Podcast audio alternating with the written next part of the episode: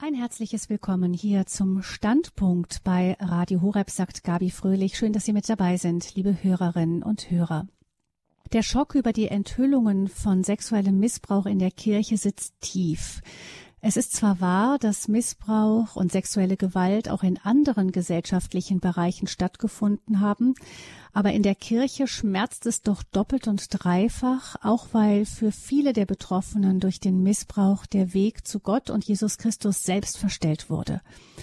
Wenn im Namen der Liebe selbst Gewalt und Demütigung geschieht, dann wiegt das einfach nochmal schwerer.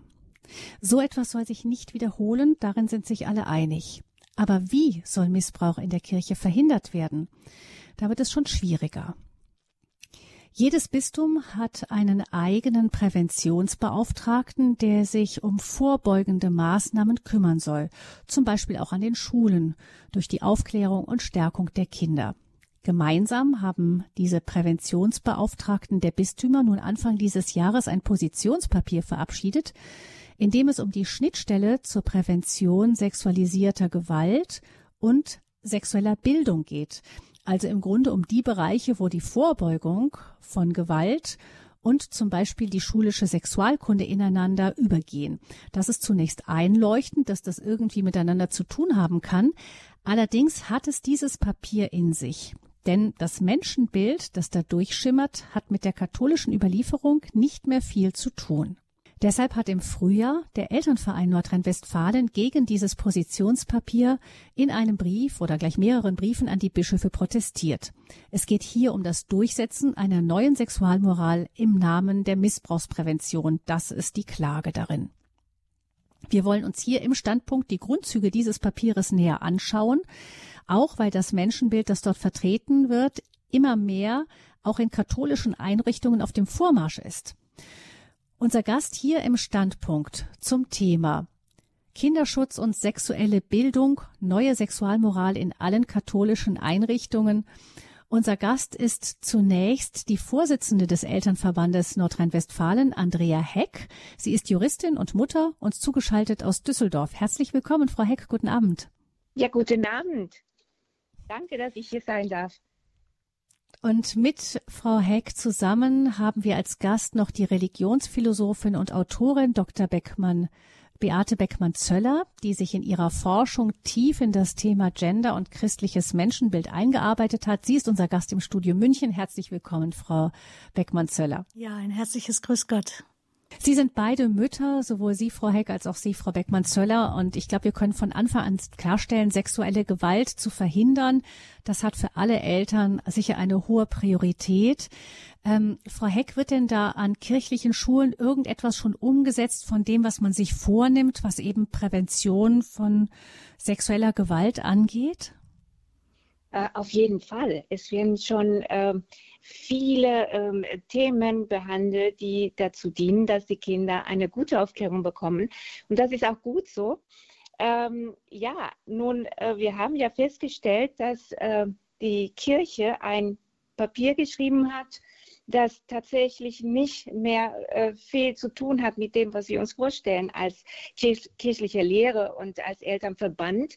Wir sind dann, ich muss das kurz sagen, wir sind, ähm, wir befassen uns mit bildungspolitischen Fragen und sind äh, Mitwirkungsverband äh, des Ministeriums für Schule und Bildung in NRW. Deshalb sind uns ähm, diese Themen auch vertraut. Äh, zu uns kommen auch Eltern, die äh, Schwierigkeiten haben mit der Sexualaufklärung in den Schulen. Und wir, also in den letzten Monaten äh, haben wir wirklich zunehmenden Anfragen von Eltern, die sich große Sorgen machen um das Thema Sexualaufklärung äh, mit dem Thema Regenbogenflaggen in den Schulen. Also man sieht, das Thema ist sehr komplex und deshalb ist uns dieses Papier der Kirche sehr aufgefallen und äh, vor allem, weil sie sich auf Experten berufen, die wir für sehr fragwürdig finden. Dann haben wir diesen mhm. Brief an alle Bischöfen geschrieben in Deutschland und hoffen, dass ein Umdenken kommt. Ja, was können Sie vielleicht mal beschreiben, Frau Heck, mit was für äh, konkreten Beispielen die Eltern da zu Ihnen kommen? Was macht da die Eltern besorgt? Also wir haben jetzt tatsächlich zwei verschiedene äh, Fälle, die, die zu uns kommen. Die Kinder, äh, also wir haben oft äh, von Fällen von Kindern erfahren, die wirklich weinend und verstört nach Hause äh, nach der Aufklärungsunterricht gekommen sind äh, weil sie ähm, ja, Bilder, äh, Filme, Theatervorstellungen gesehen haben, die sie äh, zutiefst verstört hat, die teilweise auch sehr brutal waren. Und äh, jetzt in den letzten Wochen haben wir Anfragen von Eltern, die äh, sich Gedanken machen, weil die Kinder zum Beispiel in einer Schule letztens äh, sich vor einer Regenbogenflagge fotografieren mussten und ein Kind weigerte sich, er wollte das nicht und dieses Kind hat massive Probleme mit den Lehrkräften bekommen. Also das sind zwei, man sieht, das ist ja sehr gemischt und das Thema Aufklärung ist total wichtig. Die Kinder brauchen eine Aufklärung und äh, sie brauchen eine Aufklärung auch in den kirchlichen Einrichtungen, die nicht nur auf dieses Wissensvermittlung geht, sondern man erwartet in kirchlichen Einrichtungen, dass sie auf auf, äh, auf diese seelische und diese geistige Komponente der Sexualaufklärung ähm, zugehen. Und das ist, was wir jetzt in diesem Papier der Kirche nicht gefunden haben. Hm. Vielleicht, genau, da sind jetzt schon viele Punkte angesprochen worden. Einmal, wie könnte denn eine gute Aufklärung aussehen? Dann aber auch die Klage von Eltern. Wir haben das Gefühl, dass unsere Kinder da verstört nach Hause kommen ähm, oder dass sie zu etwas gedrängt werden, was sie eigentlich gar nicht möchten. Also es sind verschiedene Punkte, die hier angesprochen werden. Frau Beckmann-Zöller, ähm, wir haben ja festgestellt, es ist ja in der Kirche bisher auch nicht unbedingt gut gelaufen. Also die Kinder, die ähm, von Geistlichen, aber vielleicht auch in anderen Bereichen missbraucht worden sind. Das sind ja oft welche, die ganz, ähm, die nicht wussten, wohin gehen, die, die, die Opfer klagen ja immer wieder, man, sie haben versucht, was zu sagen, aber man hat ihnen nicht geglaubt. Also wo glauben Sie vom Kern her war denn bisher die Fehler in dem Bereich? Ja, wir haben jetzt schon begonnen eben mit dem zweiten Teil dieses ähm, Themas, eben mit der sexuellen Bildung oder eben überhaupt der Aufklärung. Und der erste Teil heißt ja erstmal, wie, schü wie schützen wir Kinder in der Kirche? Und was ist schiefgelaufen? Zum einen hatten wir eine äh, zu, Stam, zu Scham und Tabu behaftete Kultur bezüglich des Sexuellen in Vereinen und katholischen Schulen. Es gab tatsächlich Verklemmtheit und Schamhaftigkeit. Priester waren nicht gut genug ausgebildet. Es gab nur sozusagen die rechtliche Seite. Das und das darf nicht geschehen. Das und das wird im Beichtstuhl abgefragt. Also unschöne Dinge. Und es gab also wenig lebensbejahende, lustbejahende Sexualaufklärung. Ähm, man hat sich einfach nicht getraut in einem Verein, weil natürlich ist das auch erstens Elternaufgabe, aber auch ähm, von der Kirche her erwarten Eltern eigentlich, dass äh, Jugendliche nochmal eine Orientierung bekommen. Und ähm, diese Orientierung, die eben auch verhindert, dass äh, ähm, ja, dass Übergriffe, dass Kinderübergriffe ähm, nein, Kinder sind grundsätzlich und Jugendliche sind erstmal nicht schuld an Übergriffen. Das ist das Wichtigste, was man zum Thema sexueller Gewalt sagen muss. Durch diese sexuelle Gewalt sind also Menschen zerstört worden, Menschenleben, Biografien völlig herausgerissen, ähm, weil etwas passiert ist, was nicht den Raum hatte und den Ort hatte zwischen einem Kind, einem Jugendlichen und einem Erwachsenen. Und dieser, ja, diese Gewalt, dieser sexuelle Missbrauch vom Täter her und diese, dieses Gewalterlebnis ähm, durch Sexualität vom, vom Kind her, vom Jugendlichen her, das muss angegangen werden und wichtig ist nicht, das Kind hat Schuld, sondern es sind die Erwachsenen, die aufmerksam werden müssen. Von daher ist Prävention ganz wichtig auch für das erwachsene Umfeld, dass man aufmerksam wird. Wo gibt es Anzeichen bei Kindern, dass sie ähm, sich zurückziehen, dass halt äh, etwas ja komisch ist und dass sie eventuell eben auch ermuntert werden können, so ja selbstbewusst zu werden, dass sie wirklich sprachfähig werden und sagen, das war komisch, das äh, ähm, darf eigentlich nicht sein.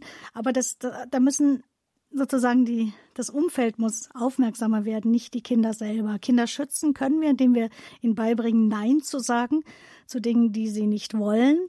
Aber oft läuft Prävention über, ja, über das Anliegen, den Kindern ein gutes Körpergefühl zu geben und äh, ja, Untersuchungen über Präventions Veranstaltungen zeigen aber, dass äh, nicht die Kinder besonders gut geschützt sind, die diese ja, Körperorientierungsseminare mitgemacht haben, sondern die Kinder, die wirklich aus dieser Situation fliehen können.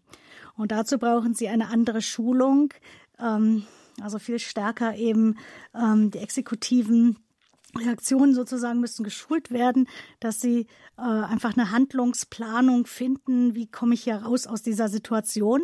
Das kann man üben mit Kindern eben auch in der Pädagogik durch Fördermaßnahmen wie ähm, ja im Klettergarten eine Stresssituation zu erleben und dann müssen die Kinder und Jugendlichen äh, reagieren. Und durch solche ja, Erlebnisse, dass ich eine Stresssituation bewältigen konnte, ähm, erreiche ich als Kind oder Jugendlicher eine ganz andere Position, eben auch zu sagen, nein, ich will hier raus, ich will hier weg.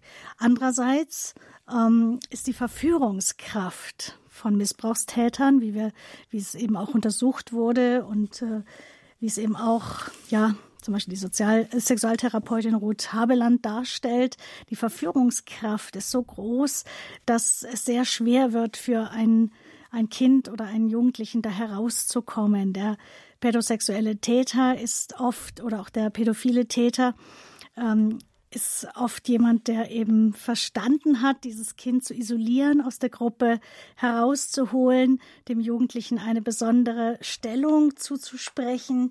Das ist eben, ja, dieser Jugendliche darf dem Priester oder der, äh, ja, der Leitungsperson eben besonders nahe sein.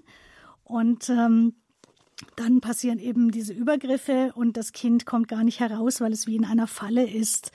Und äh, da brauchen wir also wirklich das Umfeld, das aufmerksam wird und auch die Ausbildung für ja, Ehrenamtliche und Priester in der Kirche, Lehrer in der Schule, in katholischen Einrichtungen, die eben tatsächlich auch ähm, ja von einer unreifen sexuellen Beziehung zu sich selbst zu einer reiferen Beziehung kommen, so dass sie einordnen können, was sind meine sexuellen Wünsche und wie trenne ich die von meinen emotionalen Bedürfnissen? Wie schaffe ich es, emotionale Bedürfnisse auf andere Weise erfüllt zu bekommen, die Sehnsucht nach Nähe und nach Liebe, nach Freundschaft und sie nicht bei einem Kind ähm, auf ein Kind zu projizieren oder auf einen Jugendlichen zu projizieren. Und da muss man eben unterscheiden, die verschiedenen, ähm, ja, sozusagen Missbrauchstäter, aber auch die, die, äh, das Ziel eben, äh, wohin zielt der Täter.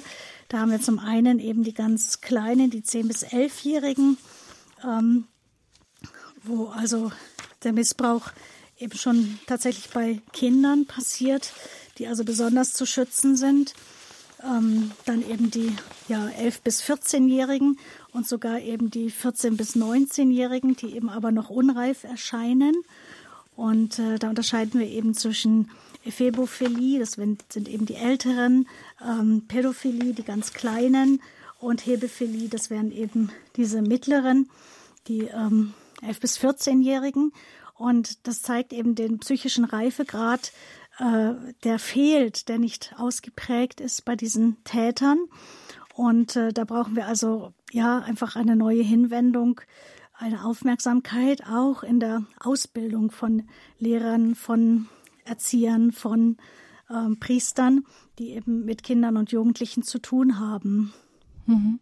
Das heißt dann schon verschiedene Ansatzpunkte. Auf der einen Seite ist vielleicht die, die erste Prävention schon, dass man erstmal weiß, wie schlimm das für diese Kinder ist, dass da wirklich Biografien zerstört werden. Ich glaube, früher, ähm, noch vor einigen Jahrzehnten, hat man sich da was vorgemacht und hat noch gedacht, das sei für Kinder vielleicht sogar gesund. Ich glaube, mhm. ähm, zumindest was die Kinder angeht, vermute ich doch mal, dass man jetzt verstanden hat, dass das nicht der Fall ist, oder? Ja, also ähm, es ist äh, im Kirchenrecht nochmal anders als im Strafrecht. Im Strafrecht ähm, wird äh, ab 14 Jahre unterschieden, dass man immer, ähm, dass man von den Kindern, den Opfern, die unter 14 sind, ausgeht, dass sie nicht einverstanden sein konnten, dass es immer Gewalt ist. Und zwischen ähm, 14 bis 18-Jährigen, da ist man sich nicht ganz sicher, ob sie nicht sozusagen ein Einverständnis gegeben haben könnten vom Strafrecht her, also vom weltlichen Strafrecht. Das heißt, ähm, hier wird eben genauer geprüft und das ist natürlich sehr, sehr, sehr schwierig. Und im Kirchenrecht ist es so, dass immer bis 18 alle geschützt sind. Das heißt, es ist dann immer Gewalt des Täters. Also mhm. auch ein 17-Jähriger, der zustimmt, ähm, dem rechnet man das eigentlich noch nicht äh, an, dass er eben sozusagen zustimmen könnte, Sexualverkehr mit einem Priester haben zu wollen, ähm, der eben mit dem Penis in den Anus eindringt oder der einfach seinen Penis berührt. Ähm, das kann eben sein, dass durch diese, durch diese Verführungssituation der Jugendliche vielleicht ja gesagt hat, weil er in der Falle war. Aber vom Kirchenrecht ist es nicht möglich, da in sozusagen ähm, ja eine, eine Zustimmung zu konstruieren. Zustimmung also da ist das Kirchenrecht genau. Das Kirchenrecht ist da strenger sogar als genau, ja. ähm, das mhm. Strafrecht in dem Punkt. Dann äh, habe ich ein bisschen rausgehört, die ähm, eine weitere Form von Prävention ist, dass man sich dem Täterprofilen zuwendet und sagt, okay, wir müssen einfach diejenigen, die mit Kindern zu tun haben, einfach dafür sorgen, durch gute Begleitung, Bildung, dass sie eine reife Sexualität haben. Genau, das ist äh, ganz wichtig. Die Frage ist, äh, wie ist das möglich? Und dazu brauchen wir eben auch ähm, tatsächlich eben den Hintergrund der katholischen Lehre. Und äh, die hat lange Zeit natürlich zu stark die Fruchtbarkeit, die Treue ähm, und ja eben die Sakramentalität betont. Das war sehr abgehoben und hat nicht so sehr mit der Realität zu tun gehabt. Von daher ist heute wichtig, nach dem Zweiten Vatikanum ähm, einfach neu zu betonen, zum einen eben ist die Bindung durch Sexualität von Mann und Frau ganz, ganz wichtig, die Lusterfahrung ähm, durch das Bindungshormon Oxytocin, was man jetzt eben kennt und einfach diesen naturrechtlichen Hintergrund auch hat. Es passiert tatsächlich Bindung durch diese sexuelle Begegnung. Und dann das zweite natürlich die Fortpflanzung, das äh, Geschenk, das aus dem Geschenk, was Mann und Frau füreinander sind, wächst eben das neue Geschenk des neuen Lebens, nicht immer, sondern man hat es eben auch nicht in der Hand. Auch selbst in den fruchtbaren Tagen ist es nicht ganz sicher. Äh, das heißt, es ist tatsächlich ein Geschenk des neuen Lebens, wenn wir ein Kind erwarten und eben das Kind dann in den Armen halten. Viele Männer sagen, Väter sagen eben, es ist das größte Wunder und der größte Glaubensgottesbeweis, äh, den ich hatte, äh, dieses Kind in Händen zu halten. Und dieses neue Leben macht demütig. Es nimmt wirklich die, es, ähm, ja, es nimmt sozusagen die Selbstherrlichkeit, die wir erleben in der Lust. Das ist wunderbar, miteinander Lust zu erleben in der Sexualität und gleichzeitig das, wow, das entsteht daraus, das kann daraus kommen und da, so ist es gemeint. Dafür hat Gott uns diese Lust geschenkt, dass letztlich äh, so ein neues Wunder ins Leben kommt und dass Kinder das lernen oder auch ähm, eben, dass es wirklich äh, ja Liebe ist, in der ich auch eben meine Triebe, meine Bedürfnisse begrenze und sage, ja, für dich halte ich mich jetzt zurück, ähm, weil es eben ja jetzt nicht passt und für dich gebe ich mich jetzt und so weiter, dass man das lernt, dieses äh, ja geben und nehmen, aber auch sich begrenzen, enthaltsam sein, auch in der sexuellen Beziehung, um eines größeren Willens. Das lernt man gerade in der Familie. Und deshalb ist eben mhm. ähm, auch Sexualität wirklich auf Familie angelegt. Also, dass wirklich Familiebindung über Generationen entsteht, dass man also noch seine Kinder und Enkel aufwachsen sieht und dabei mithelfen kann. Ähm, das fehlt zum Beispiel auch in diesem Papier, diese Vision. Es geht mhm. in der Sexualität um Ehe, Familie und äh, diese wunderbare ja, Generationen, ähm, dieser Generationenweg, der Geschenk, die, das Geschenk, das Generationen auch füreinander sind. Ähm, und dass eben Begehren nicht das Wichtigste ist, die Lust nicht im Zentrum steht, die ist wunderbar, aber die Lust hat eben auch ein Ziel, so wie beim Essen eben auch der Appetit wichtig ist. Aber wenn ich nur nach Appetit esse und immer wieder esse, muss ich zwischendurch eben wieder alles ausbrechen und dann wieder neu essen, damit diese Lust bleibt. Aber das Ziel ist eigentlich, dass ich satt werde, erfüllt werde.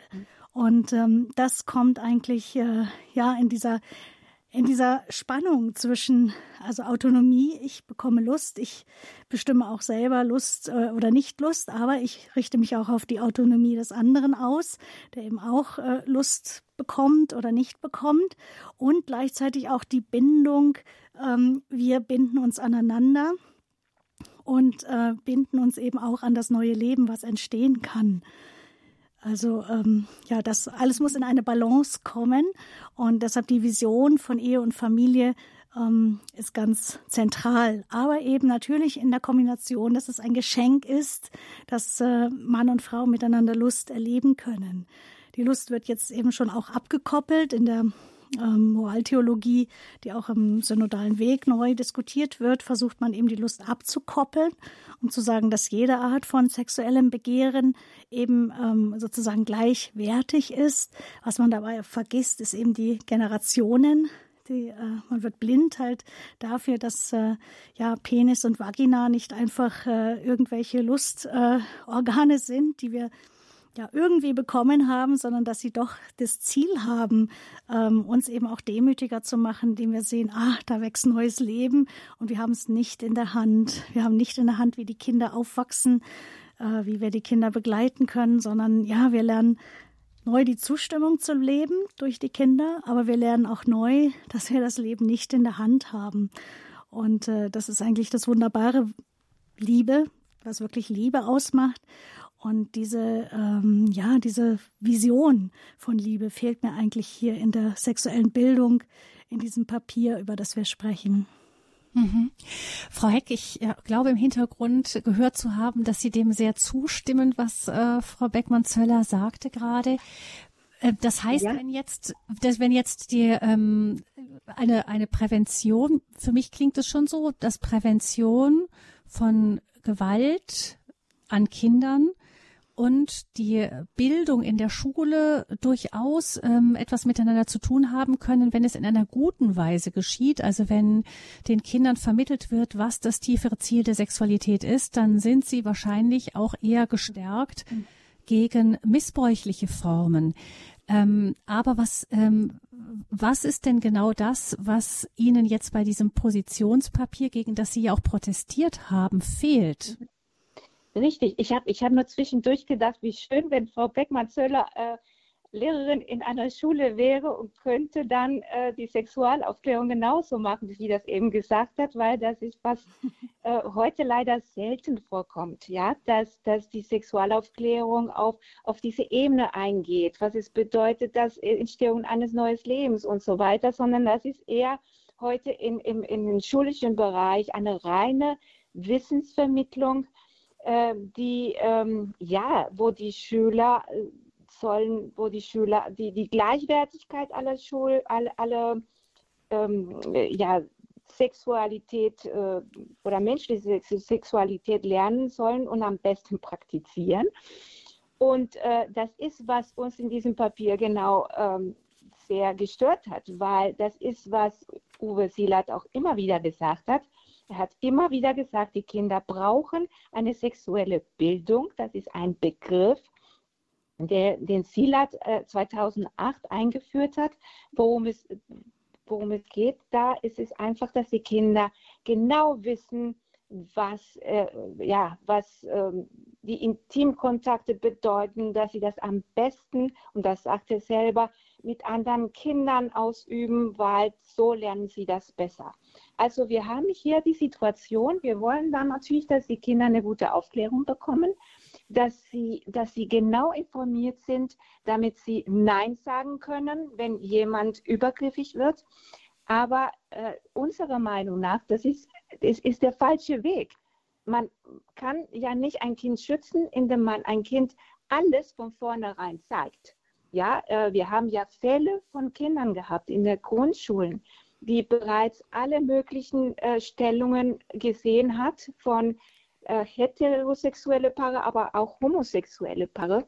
Und wir sind der Meinung, dass Sexualaufklärung unglaublich wichtig ist. Wir dürfen das nicht vergleichen mit Mathe oder mit Physik oder Englisch, sondern Sexualaufklärung ist so viel mehr als das. Das ist nicht nur rein Wissensvermittlung, sondern das berührt die, die seelische Bereiche eines Kindes. Deshalb muss diese Sexualaufklärung so, ja, äh, so geduldig, aber auch feinfühlig sein.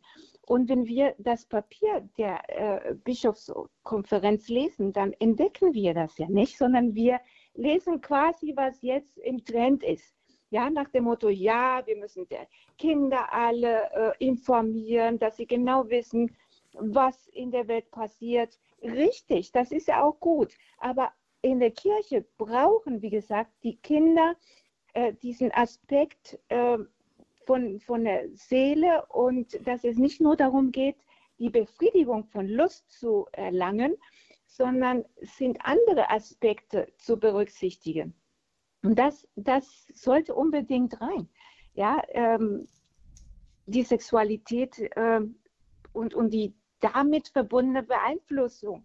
Ja, in den Schulen, wenn man immer wieder diese Bilder zeigt und was es alles in der Sexualität gibt und so früh, das ist tatsächlich eine Art Indoktrination. Das muss ich ja so klar sagen.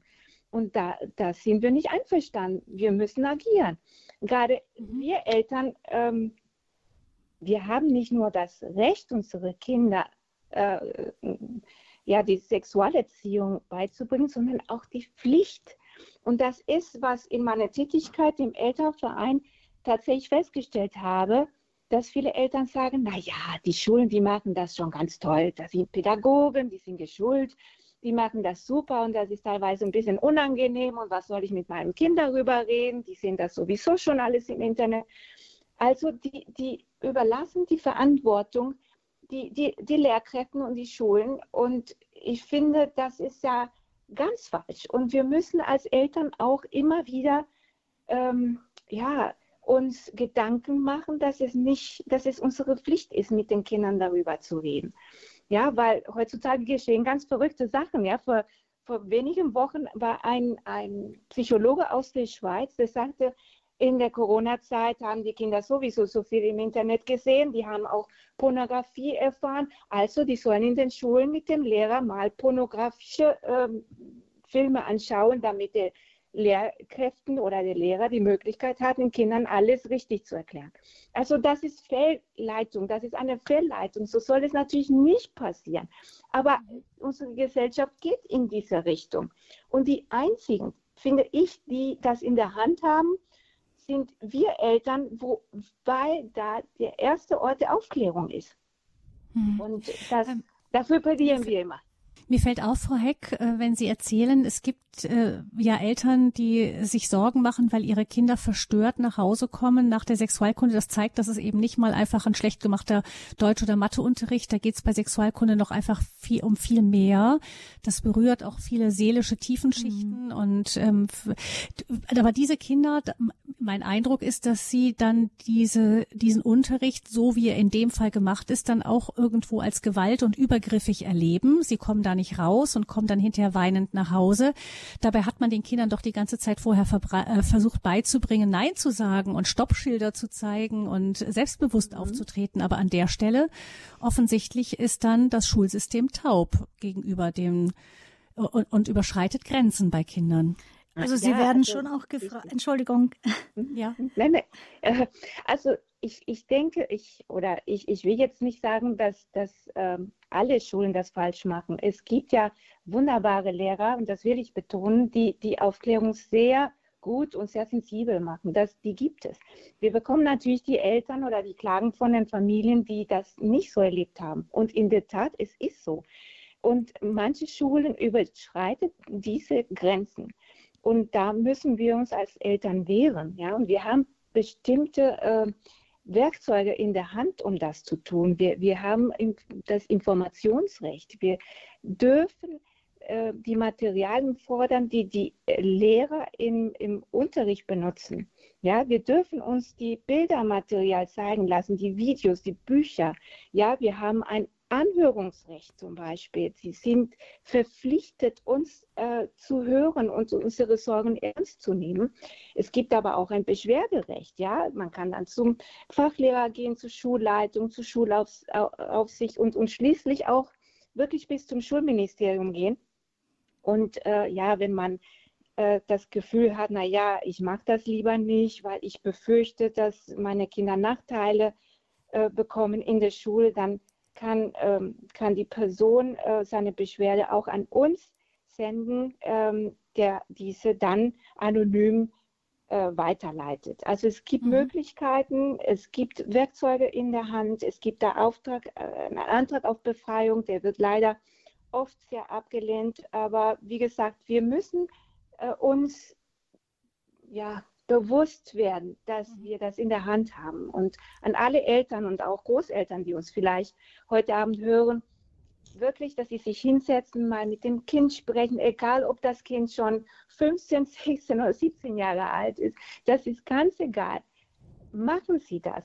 Sprechen Sie mit dem Kind. Und ich glaube, das ist die beste Aufklärung, die es gibt. Und da werden sich ganz tolle Gespräche äh, ergeben, da bin ich mir ganz sicher. Und das ist das, das Beste, was wir machen können. Das stärkt die Familie. Ja, die Schule kann äh, vieles nicht leisten, auch das nicht. Ja, wir bemühen uns auch natürlich. Äh, auch werden wir uns bemühen, dass dieses Papier der Kirche eine Änderung bekommt, eine neue Fokussierung. Aber wir dürfen uns auch darauf nicht verlassen. Die beste Prävention geschieht zu Hause, ja, im Gespräch mit den Eltern. Mhm. Und Großeltern. Dazu, dazu gibt es ja auch äh, ja? tatsächlich ähm, sensible Phasen. Und äh, das denke ich ist ganz wichtig. Wenn das Kind gar nichts wissen will, dann äh, sollte man es auch zu Hause nicht äh, zwingen, dazu jetzt zuzuhören.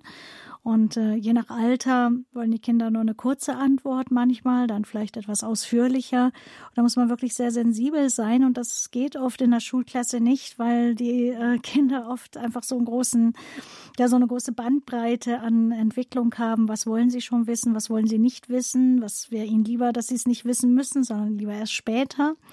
Und äh, das heißt nicht, dass sie verklemmt sind. Und äh, das Gefühl dürfte ein Lehrer oder auch die Aufklärer ihnen nicht geben, also in der Sexualpädagogik ist ganz wichtig, eben das auf einem Level zu halten, dass man immer, dass die Kinder immer auch selber nochmal sich dazu veralten können, nochmal in den Dialog gehen können mit den Informationen, die sie bekommen und sagen können, das will ich jetzt nicht wissen, das will ich wissen.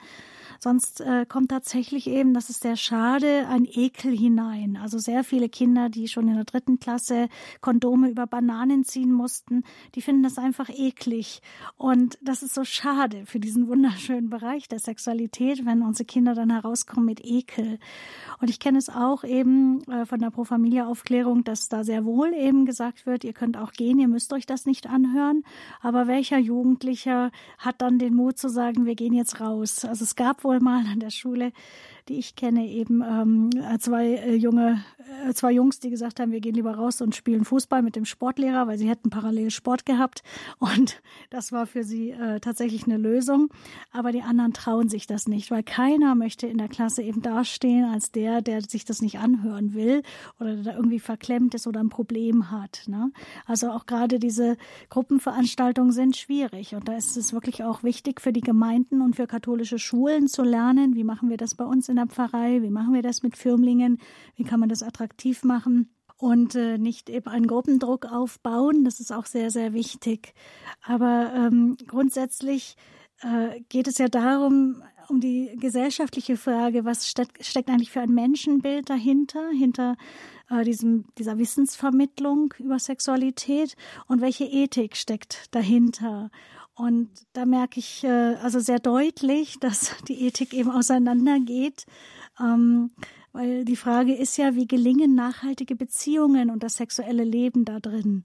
Also wie gelingt erstmal Beziehung? Wie lernt eben ein äh, Junge, der Mädchen immer doof fand und sich plötzlich dann doch für Mädchen interessiert, wie lernt er es, äh, sich erstmal langsam anzunähern, erstmal langsam überhaupt eine Kommunikation aufzubauen und Sexualität ist ja dann eben die weitere Stufe von Kommunikation bis hin eben zur intimer, genitaler Sexualität, ähm, die nach katholischer Vorstellung eben tatsächlich, weil sie eben auch das äh, Leben, neue Leben hervorbringt, in die sakramentalen, in den sakramentalen Schutz auch der Ehe gehört, gerade für die Frau, die sich dann wirklich fallen lassen kann, die dann auch geachtet wird vom Mann mit ihrer Fruchtbarkeit, die sie dann nicht ausschalten muss, wie eben in der Schule gelernt äh, wird, dass man zunächst erstmal auf jeden Fall die Fruchtbarkeit aus, äh, ausschaltet. Ähm, ich selber kenne eben das MFM-Projekt ein bisschen, My Fertility Matters, also meine Fruchtbarkeit hat eine Bedeutung von Dr. Elisabeth Reit-Paula hier in München. Die hat also hervorragende Konzepte, die auch äh, von der Bischofskonferenz oder von einigen Bischöfen zumindest unterstützt wird. Sie sind, es ist keine katholische Aufklärung, aber es ist, kommt eben einer katholischen, einem katholischen Menschenbild sehr nahe. Dann gibt es auch Wertevoll wachsen oder Teen Star, andere Konzepte, die sehr wohl eben ähm, gerade davon ausgehen, nur was ich schätze, kann ich schützen. Und nur wenn ich meine eigene äh, Sexualität kenne, also das, was Richtung Fortpflanzung in meinem Körper vor sich geht. Warum bekomme ich als Mädchen meine Tage? Was bedeutet das? Ist es nur lästig oder ist es nicht ein wunderbares Geschenk, eine Vorbereitung, falls da ein Baby kommt, falls ein ganz wichtiger Gast in mir äh, sozusagen zu Besuch kommt? Ähm, muss alles vorbereitet sein und das Blut ist was ganz Kostbares, was dann eben da herauskommt, ähm, weil es dann nicht mehr gebraucht wurde. Also das als etwas Kostbares, als etwas Schönes kennenzulernen, die Fruchtbarkeit, dann gehe ich ganz anders damit um, mit wem, wen ich denn reinlasse in mich, wem ich denn eben Zutritt gewähre zu meinen äh, Sexualorganen, zu meiner Lust, zu meinem Inneren, zu diesem Vertrautsein, diesem Nacktsein miteinander. Ähm, von daher, das wäre ein ganz anderer Ansatz, eben von der Fruchtbarkeit auszugehen. Und heutige sexuelle Bildung nach äh, Karl-Heinz Vattel ist auch dahinter, oder eben Silat wurde schon genannt, oder auch Ilka Quindo, ähm, sind eben, äh, da herrscht eben das Menschenbild, dass der Mensch äh, eben einfach Lust hat, äh, und da, da schaut man immer aufs Kleinkind nach der ähm, Psychoanalyse oder auch äh, Tiefenpsychologie, erst äh, ein Ansatz eben von Sigmund Freud, aber eben äh, in der Weiterführung. Heute geht man davon aus, dass ein Kind eben polymorph perverse Sexualität hat. Das heißt äh, nichts Schlimmes. Pervers heißt in dem Fall nichts Schlimmes, sondern ähm, es ist eben noch nicht auf genitale Sexualität ausgerichtet, sondern da kommen alle möglichen Dinge wie zum Beispiel Exhibitionismus oder eben auch ähm, Voyeurismus vor, die man als Erwachsener eben sozusagen als außerhalb der Reihe, äh, also nicht äh, wirklich ähm, gemäß einer reifen Sexualität betrachtet. Ähm, und beim Kind Kind kommt alles vor, dass das Kind eben äh, zum eigenen Geschlecht, zum äh, anderen Geschlecht eben äh, sich berühren möchte, das angucken möchte, wenn sie eben nackig rumlaufen, die Babys oder die Kleinkinder. Und äh, das hat etwas völlig sozusagen ja, man sagt unschuldig, also etwas Natürliches sozusagen, etwas ganz Normales. Und das ist, äh, wird eben polymorph genannt, weil es vielgestaltig sein kann. Man könnte sagen, das Kind ist bisexuell oder es ist eben homosexuell oder es ist heterosexuell. Das hat überhaupt keine Bedeutung, weil das Kind einfach grundsätzlich erkundet, wer bin ich, um mich zu mir selber zu verhalten. Bin ich eher wie der Papa? Bin ich eher wie die Mama? Wo ist im Kindergarten meine Gruppe? Und dann finden sich eben diese Gendergruppen, sagt man, also diese äh, Gruppen, wo eben Jungs mit Jungs spielen, Mädchen mit Mädchen. Und äh, in diesem neuen Ansatz, in dieser ähm, ja, poststrukturalistischen äh, Ethik, muss man sagen, ähm, von Michel Foucault her gedacht, ähm, geht es sehr stark in der neuen Pädagogik der sexuellen Bildung darum, auch diese Gruppen zu stören. Da lässt man einerseits wachsen, was halt so an Begehren sozusagen kommt von den Kindern schon, von den kleinen Kindern, äh, sei es eben sozusagen homosexuell, sei es heterosexuell, sei es bi. Man lässt sie eben masturbieren und ausprobieren, sich gegenseitig zu streicheln, um eben äh, sozusagen alles zu ermutigen, was denn da wachsen will aus welchem Grund. Und da wird eben auch deutlich gesagt, ähm, der politische Grund ist, damit eben auch im Erwachsenenalter jede Art von sexuellem Begehren ihr Recht hat und äh, nicht politisch verfolgt werden darf, sondern dass also alle Begehrensarten ihren Platz nebeneinander haben und nicht das heterosexuelle Begehren, was bisher sozusagen gesellschaftlich und kirchlich in den Vordergrund gedrängt wurde, ähm, dass es also nicht das einzige Begehren sein darf, was eben äh, sozusagen ein Recht hat und das andere nur ein Nebenplatz, sondern alle Formen sollen ihr Recht haben. Das lässt man also wachsen. Und auf der anderen Seite verstört, versucht man dann wieder von oben Einfluss zu nehmen auf die Kinder, äh, wenn sie sich dann doch äh, nur in einzelne, also in Mädchengruppen und Jungsgruppen aufteilen. Äh, das soll dann wieder gestört werden, äh, damit eben nicht dieses, äh, also man sagt, ähm, in der Erklärung, man versucht ja Erklärungen zu finden, wie kommt es überhaupt, zu, dass 95 äh, Prozent der Menschen beim anderen Geschlecht ankommen, obwohl eben Jungs Mädchen eigentlich doof finden. Warum kommt es zu diesem Sprung, dass sie dann Mädchen doch interessant finden? Und da sagt man, äh, dass äh, eben das Exotische erotisch wird, also exotic becomes erotic. Und das meint also da, wo ich eben mit denen, mit denen ich nicht die ganze Zeit die Zeit verbracht habe, also die, die nicht in meiner Fußballmannschaft waren, die werden dann plötzlich für mich interessant oder die nicht mit mir äh, auf meinen Mädchen-Prinzessinnen-Geburtstagen waren, die sind dann plötzlich interessant. Und ähm, da wird eben von dieser sexuellen Bildung eben dann auch wieder gestört oder von der Sexualpädagogik der Vielfalt von oben gestört. Also einerseits möchte man von unten wachsen lassen, ähm, was polymorph, also vielgestaltig äh, an sexuellen Formen sozusagen ähm, in den Kindern auftaucht und mhm. eigentlich durch kulturelle Bildung dann eben auch geformt werden muss. Und andererseits möchte man es dann wieder von oben stören. Also es ist ein. Sobald es sich von sich aus ordnen will, ja, äh, genau. möchte man diese Ordnung nicht haben. Genau, ja. Also es ist eigentlich eine äh, Suche nach einer neuen Ordnung, also wir alle sind uns sicher einig, dass die bisherige äh, Art, wie wir in der äh, katholischen Kirche das alles ignoriert haben und einfach laufen lassen haben, das kann nicht so weitergehen oder nur eben rechtlich versucht haben zu ordnen oder nur von vorne gelehrt haben, aber nicht wirklich miteinander gelebt haben oder nicht wirklich ja die Schönheit auch dargestellt haben. Äh, das kann so nicht weitergehen. Wir brauchen eine neue Ordnung. Die Frage ist aber, ob es poststrukturalistisch sein soll, mit dem Menschenbild eben.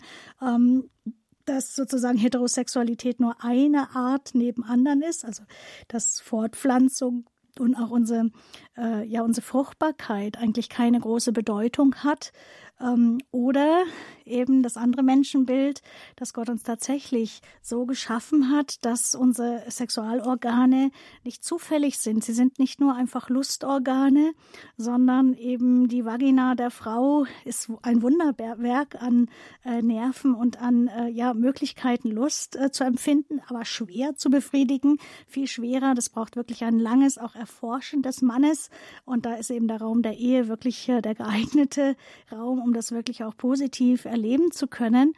Ähm, und das ist nicht das Einzige, warum Frauen eben beispielsweise einen Unterleib haben, einen äh, wunderbaren ja, Ort, wo ein neues Leben aufwachsen kann, dass Frauen Brüste haben, mit denen sie neues Leben stillen können, wo sie dienen können, sozusagen müssen, äh, aber es eben tatsächlich auch als Geschenk erleben können, dass sie dieses neue Leben äh, in die Welt bringen können. Diese Fruchtbarkeit hat eben tatsächlich eine Bedeutung, die nicht äh, auf die Lust reduziert werden kann. Es ist wunderbar, wir müssen die Lust neu schätzen. Da bin ich also ganz bei den ähm, Präventionsbeauftragten und den Entwicklern von sexueller Bildung. Aber im richtigen Moment, wenn, wenn wirklich das für den Menschen wichtig wird. Und was im Menschenbild fehlt, ist tatsächlich eben der personale Teil, der Geist-Seele-Teil. Wir sind nicht nur das, was leiblich und biologisch und äh, triebhaft sozusagen wachsen will, sondern wir sind eben auch äh, Wesen, die damit umgehen können und die sehr, sehr tief abstürzen können, die sehr große Verletzungen, seelische Verletzungen aneinander erleiden können, auch wenn beide miteinander einverstanden sind. Wir wollen das jetzt ausprobieren mit der Sexualität, ähm, aber es kann dennoch zu ganz großen Abstürzen kommen, weil wir eben nicht davor gefeit sind, dass es zu früh ist, dass äh, wir noch gar nicht vorbereitet sind, nicht reif genug sind, den anderen wirklich auch zu ertragen, indem äh, ja, dass er vielleicht auch bedürftig ist oder ihn zu ertragen, dass er vielleicht doch nicht will, sich wieder zurückzieht und so weiter. Also das braucht einfach äh, eine, ein, einen Schutz, dass äh, Sexualität tatsächlich auch ähm, ja als etwas Wunderschönes erlebt werden kann. Und ähm, wenn es in den Pro Familia Broschüren dann heißt, äh, eine 17-Jährige sagt, ich bin froh, dass ich es jetzt gemacht habe, dann klingt das für mich so, meine Güte, Gott sei Dank habe ich das erste Mal hinter mir und muss dann nicht immer noch irgendwie mich ausgeschlossen fühlen. Aber es geht nicht darum zu sagen, oh, es war wunderschön und ich bin froh, mit diesem Menschen mein Leben verbringen zu können, immer wieder Sexualität haben zu können. Und ähm, ja, das ist eigentlich das, worauf wir ähm, unsere Kinder und Jugendliche äh, sozusagen wohin wir sie sozusagen ja hinein äh, nicht reden wollen, sondern ihnen vorleben wollen, dass es etwas äh, Wunderbares von Gott geschenktes ist, äh, wofür wir uns nicht schämen, sondern was wir ihnen gerne geschützt auch weitergeben wollen, in dem Sinne, dass wir es nicht mit Verboten sozusagen zupflastern wie vorherige Generationen, ähm, sondern dass wir sagen, ähm, ja, es gibt auch Abstürze. Es kann sein, der andere äh, sucht was ganz anderes bei dir, als äh, was du eigentlich möchtest. Und ähm, Genau, da müssen wir einfach sehr stark auch erstmal unsere Emotionen kennenlernen, das ist ein wirklich ähm, Weg auch für Jugendgruppen, ähm, dass da erstmal geguckt wird, wie geht eigentlich Freundschaft zwischen den Geschlechtern oder wie geht auch gleichgeschlechtliche Freundschaft länger. Ich brauche meine gute Freundin, ähm, damit ich einen sicheren Halt habe, um dann eben mich zu wagen auf den Fremden zu. Und ich brauche eben den anderen Kumpel als Junge, mit dem ich ähm, eben so abhängen kann und nicht, äh, ja, und einem da auch reifen kann. Ähm, und das ist dann eben nicht, meint nicht, dass ich homosexuell bin, wenn ich eine beste Freundin habe, für die ich vielleicht auch mal homoerotische Gefühle habe, sondern ähm, ja, diese Phase, dass ich beim anderen Geschlecht ankomme, die kann tatsächlich bis Mitte, Ende 20 gehen. Die Adoleszenz ist nicht äh, mit 18 abgeschlossen, wie man oft meint. Da muss schon feststehen, ich bin jetzt homosexuell oder ich bin heterosexuell, sondern es ist eine ganz lange Entwicklungsphase, die auch ja sehr sensibel ist und da kann sehr viel auch einfach schief gehen. Also wenn mir ein Elternteil fehlt und ich sozusagen meine ja, Bedürfnisse nach der Väterlichkeit eben suche. Es gibt jetzt eben das äh, Beispiel von der Vanessa Spingora in äh, Frankreich, die äh, als 14-Jährige zugestimmt hat, mit einem 50-jährigen Schriftsteller zusammenzuleben, dem Gabriel Metzlaff, äh, Matzev, wie heißt er jetzt? Und sie schreibt eben ähm, Le Consentement, also die Zustimmung, die Einwilligung, äh, eine Autobiografie über diese Beziehung, die sie also zutiefst verstört hat. Und jetzt also mit ähm, Mitte, Ende 40 kann sie tatsächlich darüber schreiben. Ähm, und ihre Mutter war da ganz einverstanden oder hat eben das noch schick gefunden in den 80er Jahren, dass eben die, die Teenie-Mädchen so als Lolita mit einem 50-Jährigen zusammen ist und äh, dass aber die Sexualität völlig unausgereift war und sie eben auch gar nicht verstehen konnte, dass sie vielleicht einfach den Vater sucht, der ihr gefehlt hat, in diesem Mann, mit dem sie jetzt eben sexuell zusammen ist. Ähm, das sind also alles Dinge, die, ja, die äh, kommen jetzt erst so langsam auch in unser Bewusstsein. Was heißt es eigentlich, äh, eine reife ja, Beziehung zu leben? Mhm. Also wir sehen, dass das ein ganz komplexes Thema ist. Ähm, das Buch von Vanessa Springora, Springora ähm, die Einwilligung auf Deutsch. Ich werde das dann auch ins Infofeld noch stellen, falls sich jemand dafür interessiert. Ähm, der Schriftsteller, ich habe es gerade nochmal nachgeschaut, Gabriel Matzneff hieß ja, er. So rum. Ah, genau. Ja. Ja, genau, das ist Anfang 2020 erschienen, das Buch, und hat, ähm, hat da doch ziemlich viel für Aufsehen gesorgt, weil es ja das, ähm, denke ich, sagen Sie, Frau Beckmann-Zöller auch, weil es eben auch zeigt, dass eine 14-Jährige, was ist denn schon eine eine Einwilligung, wenn man in einer völligen emotionalen Abhängigkeit steckt. Also ähm, mhm. ganz, ganz schwieriges Thema, wenn da so ein großer Altersunterschied ist. Ja, ich, da, wenn ich jetzt kurz was sagen darf, ähm, finde, das ist unglaublich wichtig. Und irgendwie haben wir jetzt ähm, aus dem Blick drei Elemente in der Sexualaufklärung ähm, ja nicht mehr Mittelpunkt, die absolut wichtig sind. Nicht nur jetzt die Wissenvermittlung und, und was die Kinder überhaupt alles vorher wissen müssen, wie es geht in der Sexualität, sondern drei Elemente. Das ist natürlich die Kinder-Eltern-Bindung und Kinder, mhm. die eine, eine Bindung nicht erfahren dürften oder erfahren haben mit ihren Eltern, die haben dann nicht gut lernen können, wie, wie, es, wie, wie eine Beziehung geschieht was da passiert. Und diese Emotionen, die dadurch entstehen, die reifen nicht. Und da, da sieht man vielleicht in diesem Beispiel eine, eine emotional Unreife von, diesem, äh, von dieser jungen Frau. Ich kenne das Buch nicht, aber es ist wichtig, dass wir darüber reden, dass diese Kindern-Eltern-Bindung auch eine Bedeutung in der sexuellen Aufklärung hat sowie die Charakterbildung und die emotionale Stärke. Ich glaube, diese drei, ja, wenn wir auch über die Charakterbildung sprechen, da reden wir über die Ethik, über die, die Wertevermittlung, die, die, die wir als Eltern, als Gesellschaft, was auch immer den Kindern weitergeben. Also die Kinder brauchen das, sie brauchen ein Gerüst von Werten.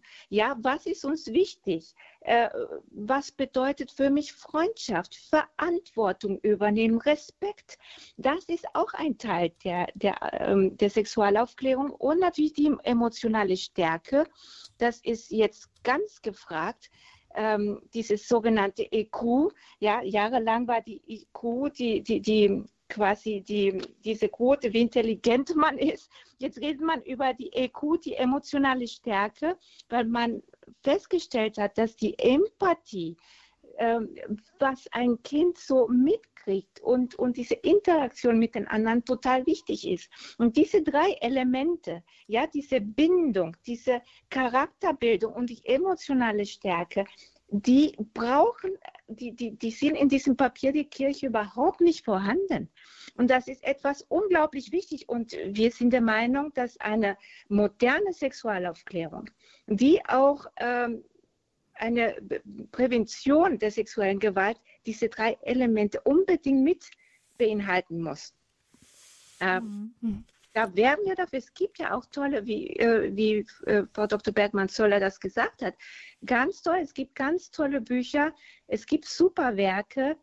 Ähm, tatsächlich die Bücher von Wertevoll wachsen empfehle ich ganz besonders, weil, weil das sind ja ähm, zwölf, dreizehn Bücher, die begleiten die Kinder von Anfang an. Und die sind fokussiert nicht nur auf diese, auf äh, diese sexuelle Aspekt, sondern alles andere. Die Charakterbildung und die emotionale Stärke eines Kindes, das ist die beste Prävention, die man haben kann. Also die Bücher gibt es, es gibt tolle Werke und äh, die werden hoffentlich auch bald in den Schulen benutzt, diese Bücher. Ähm, da müssen wir uns als Eltern einfach mal Gedanken darüber machen, uns vernetzen, uns informieren und uns dann äh, darum kümmern. Ja, das wird keiner von uns machen. Das ist tatsächlich ja. unsere Verantwortung. Ja, ja, das ist richtig. Frau Heck, vielleicht noch die Frage an Sie, bevor wir auch unsere Hörerinnen und Hörer noch mit in diese Sendung hineinnehmen, denn ich kann mir vorstellen, dass es den einen oder anderen gibt, der auch schon persönliche Erfahrungen mit dem Thema hatte. Ähm, haben denn auf Ihren Brief, auf Ihren Protestbrief ähm, Bischöfe reagiert? Haben die Präventionsbeauftragten reagiert? Ist da etwas in Bewegung gekommen, so dass Sie das Gefühl haben, da könnte ein Dialog daraus entstehen? Also wir sind wirklich jetzt dankbar. Ähm, wir haben tatsächlich von mehreren Bischöfen Antworten bekommen. Und die, die sich gemeldet haben, die unterstützen unser Anliegen und verstehen das. Ähm, andere Bischöfe haben gesagt, na ja, die Kommission hat schon eine Stellungnahme geschrieben, wir haben damit nicht viel zu tun, sondern die haben es geschrieben, also sprechen Sie mit der Kommission. Da war man natürlich enttäuscht, weil die Bischöfe haben dieses äh, Papier auch mit unterschrieben, aber einige haben gesagt, nee, nee, das haben wir nicht geschrieben. Sie sind hier bei uns an der falschen Stelle, also bitte da melden. Und tatsächlich haben wir jetzt äh, vor kurzem eine Einladung bekommen äh, mit den äh, Präventionsbeauftragten vom Bistum Essen und Köln zu sprechen. Und da sind wir auch ganz dankbar. Ich bin mir ganz sicher, die sind ja die, die, die haben ja gute Absichten. Es ist wichtig, dass die Kirche sich mit dem Thema äh, Prävention und, und sexuelle Gewalt beschäftigen. Das können wir ja nur gut heißen. Und äh, wir werden versuchen, dann unseren Standpunkt ähm, so klar wie möglich äh, weiterzugeben, wiederzugeben, in der Hoffnung, dass da was passiert, dass vielleicht doch einige Stellen aus diesem Papier wegkommen, sodass wirklich die Millionen von Kindern, die äh, die betreffen, die, die diesen Papier betrifft, ähm, ja, eine gute mhm. Sexualaufklärung bekommen und eine gute Prävention. Ja, wichtig wäre nicht nur, dass einige Stellen eben gestrichen werden, wenn ich äh, da vielleicht ergänzen darf, Frau Heck, sondern dass tatsächlich eben von einer entwicklungssensiblen Sexualpädagogik ausgegangen wird und äh, Begriffe wie sexualisierte Gewalt sind zum Beispiel wirklich irreführend. Also es wird eben durch diesen Begriff suggeriert, dass es eben ähm, etwas anderes ist, eben ähm, von sexualisierter Gewalt zu sprechen als von sexueller Gewalt. Und ähm, sexualisierte Gewalt meint sozusagen, da ist in, in der Hauptsache Gewalt passiert, das stimmt auch. Aber man könnte eben, es wird sozusagen nebeneinander gestellt, ja, der Täter will auf jeden Fall etwas Böses, er will Macht über das Opfer ausüben, er will das Opfer unterdrücken und demütigen. Und er könnte dazu auch körperliche Gewalt verwenden oder eben sexualisierte Gewalt.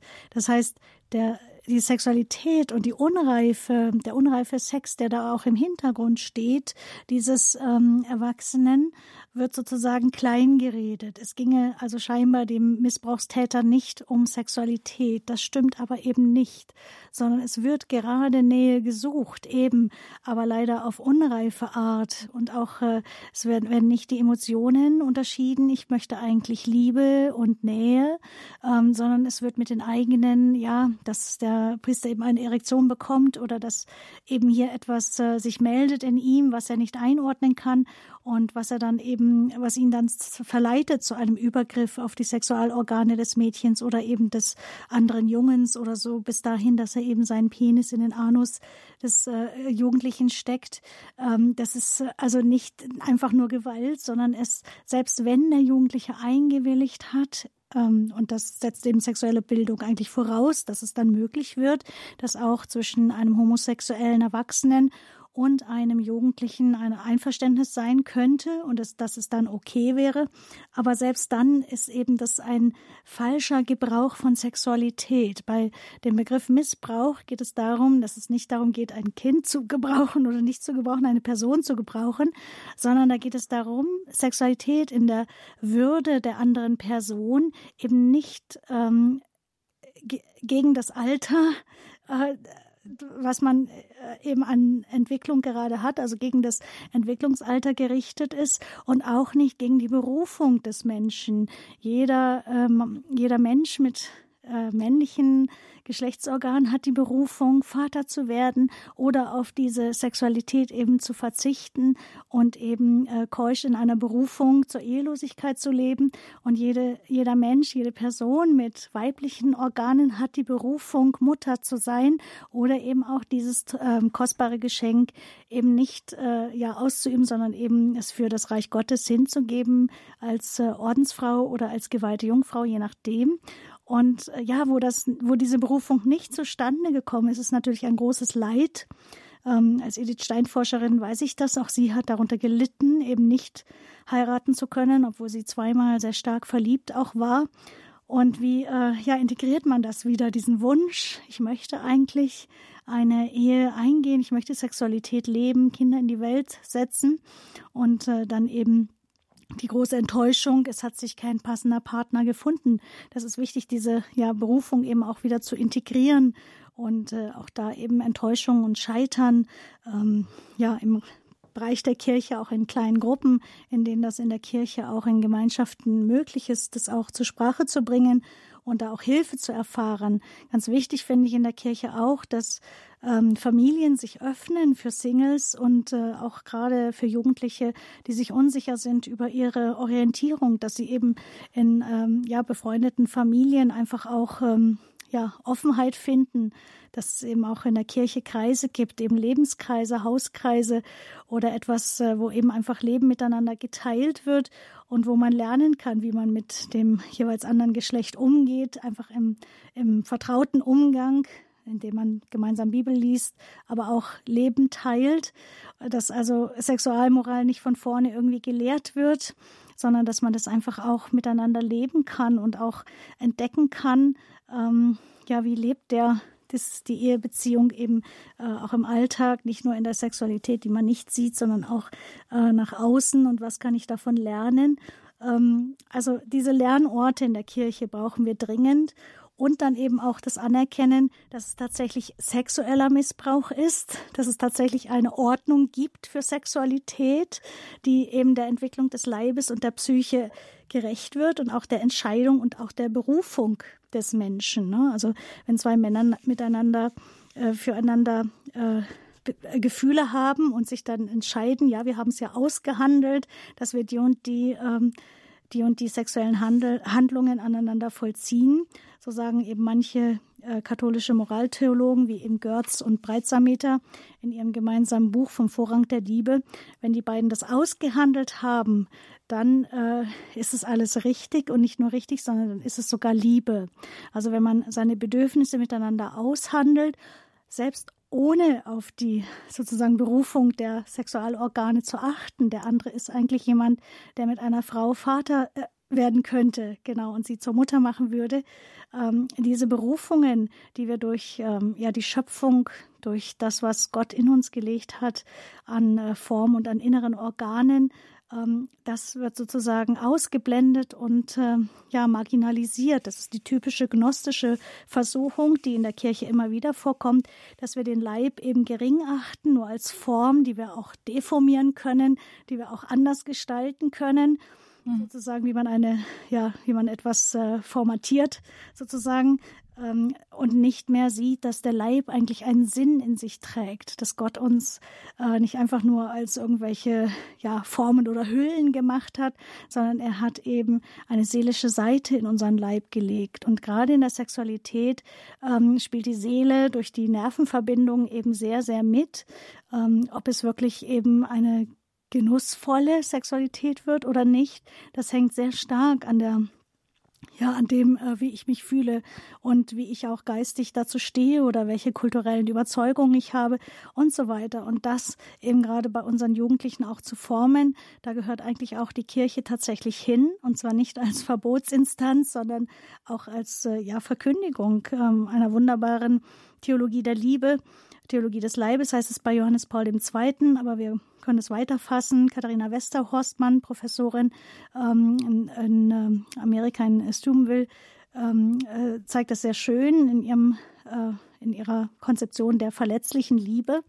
Eine Theologie der Liebe, die wir eben tatsächlich für die Zukunft hin entwerfen können. Und eben auch in einer neuen Kirchenform, nicht einfach von vorne irgendwie weitergeben, sondern eben wirklich auch miteinander leben sollten. Kinderschutz und sexuelle Bildung neue Sexualmoral in allen katholischen Einrichtungen. Das ist unser Thema hier im Standpunkt bei Radio Horeb. Wir haben jetzt schon ganz viel gehört von Frau Dr. Beate Beckmann-Zöller als Religionsphilosophin und Andrea Heck, die Vorsitzende des Elternvereins Nordrhein-Westfalen ist. Und Sie, liebe Hörerinnen und Hörer, sollen auch die Möglichkeit haben, sich hier in diese Sendung mit einzubringen. Gerne mit Ihren Fragen an Frau Heck. Also Frau Heck ist es gewöhnt, ähm, von Eltern gefragt zu werden, wie man dieses oder jenes Problem vielleicht lösen lösen können an der Schule. Wir konzentrieren uns jetzt heute auf die Fragen eben Sexualkunde zum Beispiel an der Schule. Sie können gerne anrufen, Ihre Fragen stellen. Vielleicht haben Sie auch eigene Erfahrungen mitzuteilen. 089 517 008 008. Das ist die Nummer zum Standpunkt von Radio Horab zum Thema Kinderschutz und sexuelle Bildung. 089 517 008 008.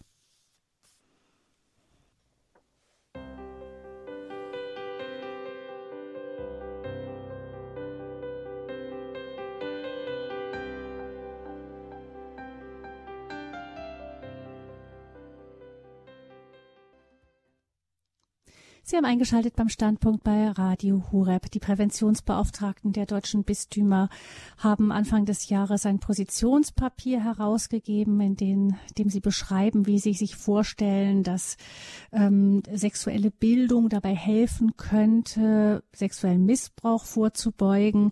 Der Elternverein Nordrhein-Westfalen hat daraufhin mit einem Protestschreiben an die Bischöfe reagiert, weil darin ein ganz anderes als das ähm, traditionelle katholische Menschenbild Umwelt vermittelt wird. Es geht da unter dem, ja, unter dem Vorwand oder dem, dem Rahmen der Missbrauchsprävention im Grunde darum, ein Menschenbild zu vermitteln, das immer mehr auch in unsere Gesellschaft einsickert, in dem Sexualität oft an den Schulen vor als äh, mit vielen technischen Punkten äh, vermittelt wird. Da geht Aufklärung heißt, dass man möglichst lernt, was alles möglich ist und wie es alles möglich ist und dass alles sehr bunt und vielfältig sein soll. Aber die Richtung, die das Ganze nimmt und wo wir als Christen davon überzeugt sind, dass der Schöpfer auch eine Botschaft in unsere Sexualität hereingelegt hat, eine Berufung, wie unser Gast, ähm, die Philosophin Beate Beckmann-Zöller gesagt hat, das ähm, kommt in diesen ganzen Konzepten überhaupt nicht mehr vor. Diese ganze Geschichte hat einen Prozess auch des Dialogs in Gang gesetzt und wir sind gespannt auch, wie das dann im Gespräch zwischen dem Elternverein Nordrhein-Westfalen, für den ähm, Frau Andrea Heck hier bei uns in der Sendung auch zu Gast ist, wie das in den Gesprächen weiter geht. Aber wir besprechen das Thema hier jetzt schon mal, um zu verstehen, was geht da überhaupt vor, was passiert da überhaupt ähm, auch an unseren Schulen, welches Gedankengut sickert da ein und warum sollten wir da als Eltern, als Katholiken, als Christen und als verantwortungsvolle Eltern ein gutes Augenmerk drauf haben, was da geschieht und was unseren Kindern da vermittelt wird. Wenn Sie sich mit einbringen möchten in diese Sendung, dann können Sie anrufen die 089 517 008 008. Dr. Beate Beckmann-Zöller und Frau Heck stehen Ihnen auch für Ihre Fragen zur Verfügung. 089 517 008 008. Herr Drews, Herrn Drews ruft uns an. Herzlich willkommen. Guten Abend. Von wo? Guten Abend, jawohl. Ich habe eine Frage, ob in den neuen Papier der Bischofskonferenz dieser äh, also bis jetzt hat man auch in der Grundschule und der fünften, sechsten Klasse in der Zeit, wo die Kinder nicht mal in der Pubertät sind, werden die mit den verschiedenen Verhütungsmitteln konfrontiert und also sogar mit Kondome sagen, dass die Kinder überhaupt kein Problem ist. Das interessiert sie gar nicht. Das dürfte doch in dem neuen Papier nicht mehr vorkommen.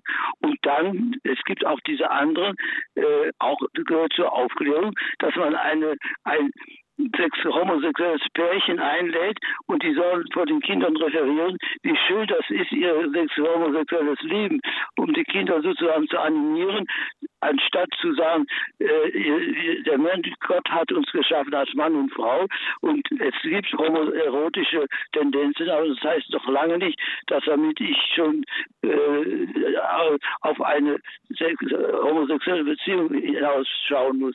Also diese zwei Aspekte möchte ich sehen, mhm. wie Sie diese äh, begegnen und was Sie dazu sagen. Bitte schön. Mhm. Ähm, ja, ähm, es geht jetzt erstmal vielleicht nochmal das zur Klärung, nicht um ein Papier der Bischofskonferenz an sich, es geht um die Präventionsbeauftragten der Bischofskonferenz, die da eben dieses Positionspapier veröffentlicht haben. Darüber wird jetzt gerade diskutiert und geredet. Aber vielleicht, äh, Frau Beckmann-Zöller, Sie kennen das Papier gut, äh, steht da weiterhin drin, dass man Kinder ähm, eben möglichst früh auch an die verschiedenen Verhütungsmittel ranführen soll?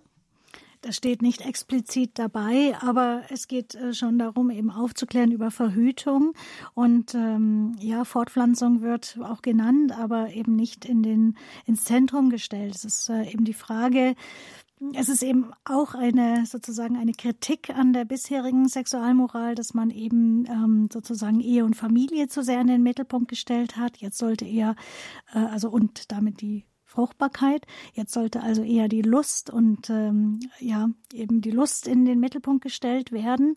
Ähm, dahin geht unsere Gesellschaft, die sozusagen die Zivilmoral.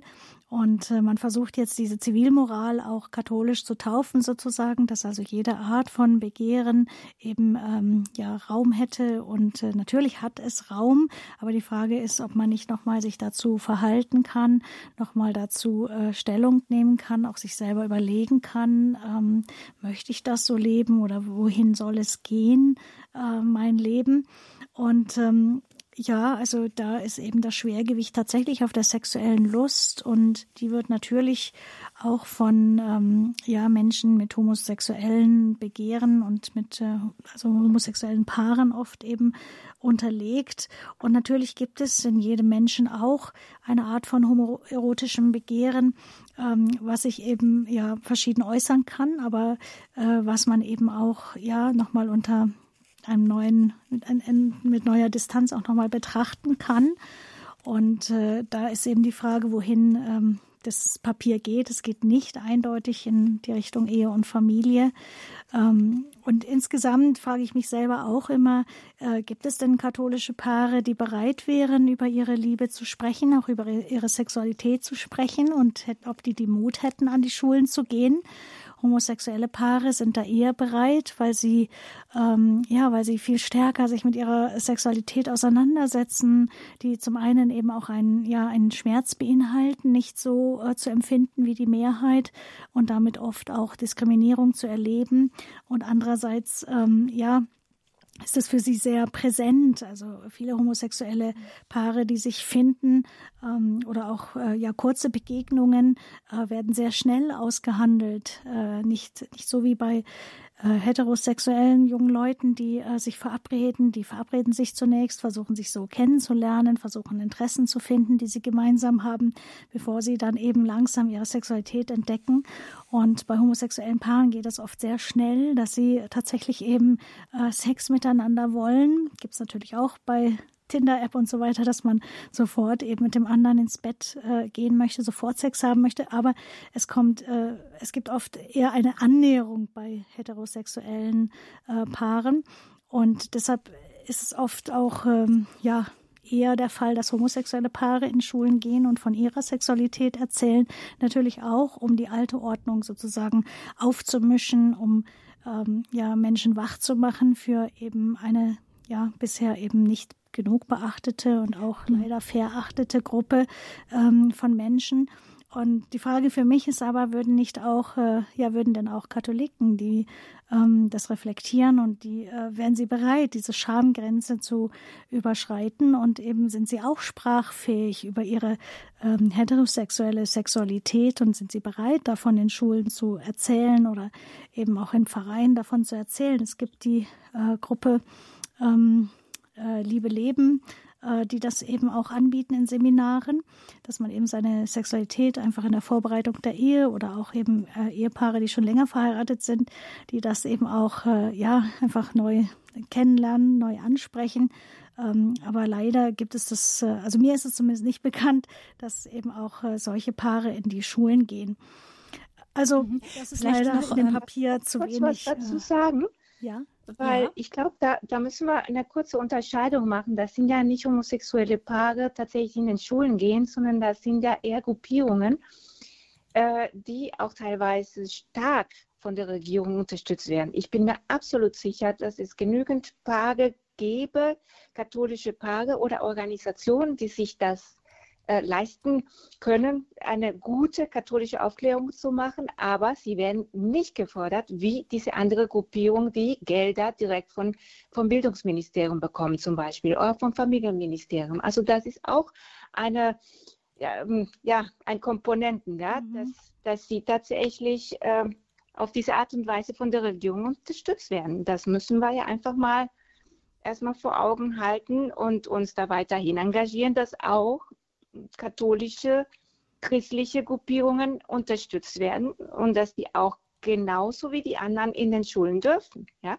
und das mhm. ist bis jetzt nicht vielleicht, mhm, Vielleicht können wir hier noch mal ganz kurz auch noch mal ähm, einen Seitenaspekt mit betrachten. Sie haben eben gesagt, dass äh, nachvollziehbar, ähm, ähm, dass da es da früher viel Diskriminierung gab gegen homosexuelle, anders fühlende Menschen. Die gibt es ja einfach auch und dass da der Wunsch da ist, wenn alle einfach nur, wenn alles alles möglich ist und es keine Mehrheitsgesellschaft mehr gibt, äh, sondern im Grunde es nur noch ein großes Kunterbund gibt, dann sind wir gar nicht mehr so anders und äh, werden vielleicht auch nicht mehr so schief angeguckt.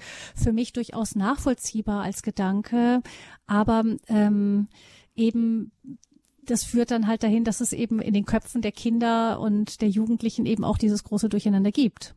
Dann. Ja, und die Betonung liegt dann tatsächlich eher auf dem Begehren, also auf der sexuellen äh, Lust, als auf äh, tatsächlich auch diesem Ziel. Was hat die Lust für ein Ziel? Und äh, das muss natürlich äh, ausgeklammert werden aus der Sicht äh, von homosexuell oder anders empfindenden Menschen. Ähm, und auch bei Breitsameter und Görz, den katholischen Moraltheologen, wird Fruchtbarkeit äh, tatsächlich zu einem Nebenschauplatz. Seit es eben die Pille gibt, ist das ja Aber auch wie kann man dann, Thema. wie kann man dann eben, wie kann das denn dann passieren, ohne dass es dann diskriminierend ist. Nämlich darauf zielt das ja ab. Man sagt alles ja. andere, wenn man sagt, nur das eine ist wahr und richtig, dann sind die anderen doch diskriminiert. Ja, das ist ganz wichtig, dass man eben äh, es nicht diskriminiert, sondern eben äh, darstellt. Es gibt diese homoerotischen Phasen. Es gibt auch eben äh, Homoerotik als Übergangsphänomen, aber auch eben auch, äh, ja, es kann sich eben auch verfestigen. Und dann ist auch die Frage, was äh, immer wieder auch diese ähm, ja, sexualmotivationale Seite, also welche Motive legen sich in der Sexualität äh, unter die Sexualität, sowohl bei heterosexuellem Empfinden als auch bei homosexuellem Empfinden. Das kann man äh, tatsächlich eben sozusagen auch bei sich ähm, näher anschauen und dann eben nochmal in katholischem Rahmen auch äh, schauen, ähm, was sich da entwickelt und was sich da vielleicht eben auch auf andere Art und Weise im Emotionalen lösen lässt, ähm, wo vielleicht ja andere Lösungen gesucht worden sind. Andererseits eben, wenn jemand äh, sehr stark homosexuell empfindet, ist zunächst erstmal äh, nicht die ähm, ja nicht die Vorstellung der katholischen Kirche, dass er das äh, einfach auslebt und einfach jemanden sucht, der mit ihm das lebt, sondern dass er erstmal wirklich auch ähm, nicht allein, sondern tatsächlich auch mit Menschen um ihn herum ähm, sucht, wie kann ich denn auch, ähm, ja, wie kann ich damit umgehen, mit diesem Begehren, mhm. mit diesen Empfindungen. Und äh, der möchte gerne auch Kirche ist mhm. eben tatsächlich enthaltsam zu leben. Und das ist äh, eine sehr, sehr groß, große Herausforderung in unserer Zeit, mhm. wo eben gerade das Gegenteil von Enthaltsamkeit und das Gegenteil von äh, ja, Verzicht eben auch ähm, propagiert wird. Ja. Ich möchte gerne auf die Standpunktsendung verweisen, die es auch zum Nachhören gibt mit Markus Hoffmann der, zu dem Thema ähm, enthaltsam Leben, eine zu Zumutung. Ähm, da kann man das auch nochmal genauer nachhören. Das ist aber jetzt eigentlich nicht unser Hauptthema in dieser Sendung. Deshalb möchte ich gerne wieder zurückkommen eben zum Thema Kinderschutz und sexuelle Bildung. Ein Seitenthema davon ist eben das, das hat unser Hörer mit eingebracht. Ich danke Herrn Drees für Ihren für Ihren Einwurf, Ihre Gedanken, Ihre Frage. Und dann komme ich als nächstes zu Frau Würfel, die uns aus der Oberpfalz anruft. Guten Abend. Guten Abend. Also ich habe jetzt die Sendung bloß so nebenbei mitgehört, obwohl es mich total ähm, interessiert. Aber ich habe jetzt gedacht, wie kann das sein, dass Eltern, also ich finde es so toll, dass äh, diese Elterninitiative da entstanden ist, sich gegen dieses Papier zu wehren, wie kann das sein, dass Eltern so allein gelassen werden? Also normalerweise wäre doch das eigentlich die, die allererste Aufgabe von den äh, äh auf Diözesanebene, dass ähm, äh, äh, dass also äh, die Eltern unterstützt würden, also bei einer ähm, äh, also die die Kinder so zu erziehen, dass die halt äh, sich gegen sexuellen Missbrauch wehren können und das und nicht äh, das alles so, äh, naja, wie soll ich sagen, also das wird ja eigentlich mehr oder weniger den Eltern überlassen, weil wenn Eltern sich wehren müssen gegen dieses Papier und dann gar nicht die richtige Resonanz jetzt, wenn, die, wenn da die Bischöfe angeschrieben worden sind und darauf aufmerksam gemacht worden sind, dass das ähm, einfach ähm, nicht richtig ist, wie jetzt diese Aufklärung. Ich weiß es von meiner Schwester. Meine Kinder sind längst erwachsen, aber meine Schwester hat vier schulpflichtige Kinder und sagt immer das Gleiche. Also dass, wie der Mann auch gerade äh, gesagt hat am Telefon, dass also äh,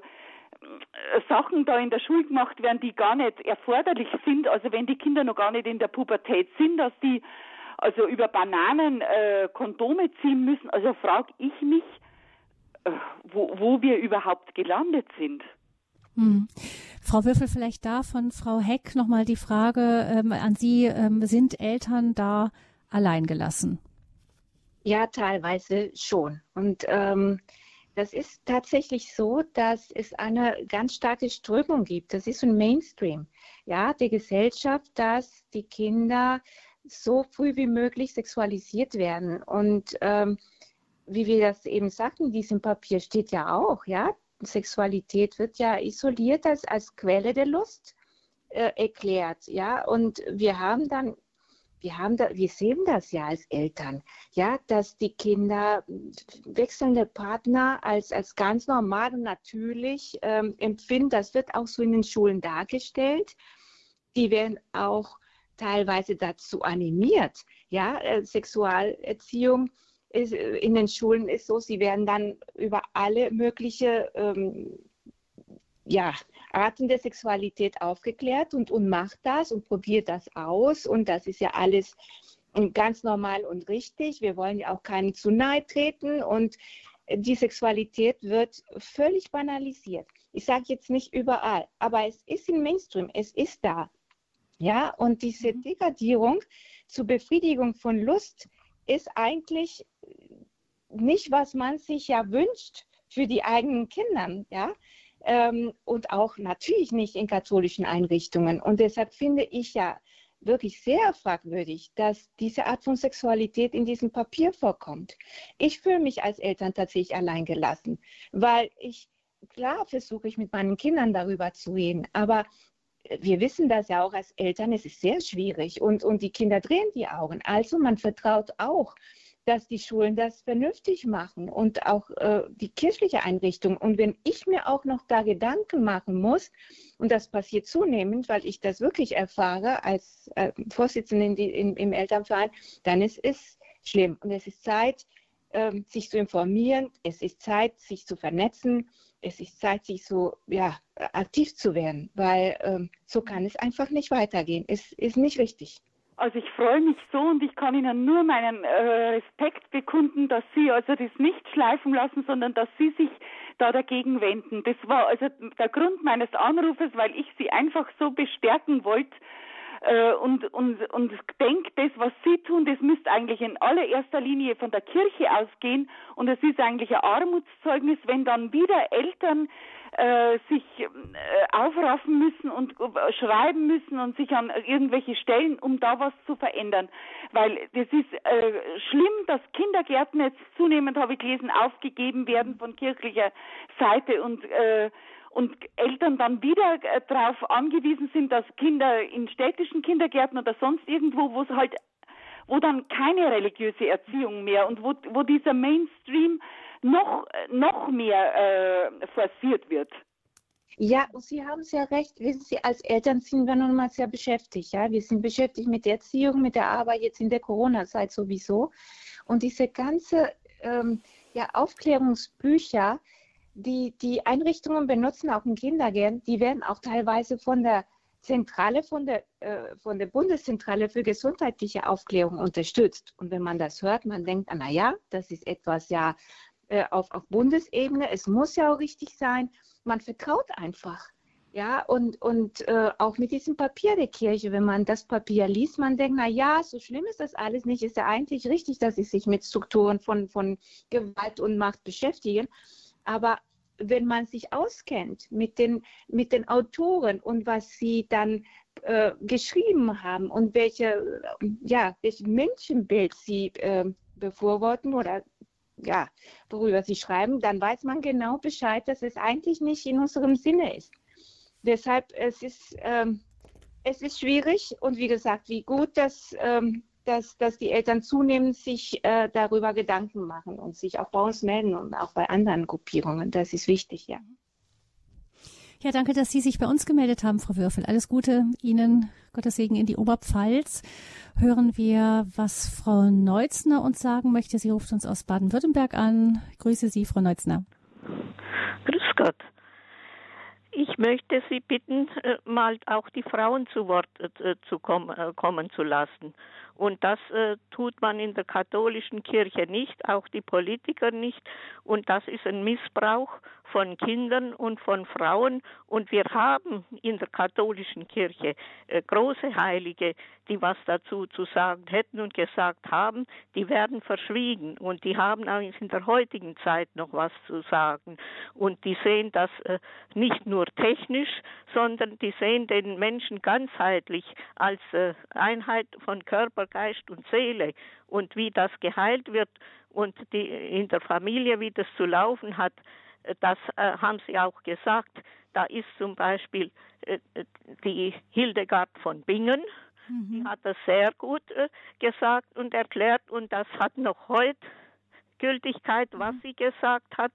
Und äh, wir haben auch ihre Nachfolgerin ist für mich die Schwester Dr. Hildegardis Wulf, Priorin von Temeschwar, die in Freiburg begraben ist, die auch bis heute weder kirchenrechtlich noch juristisch rehabilitiert ist Und die hat sich gewehrt, sowohl gegen die Nazis als auch die äh, Kommunisten.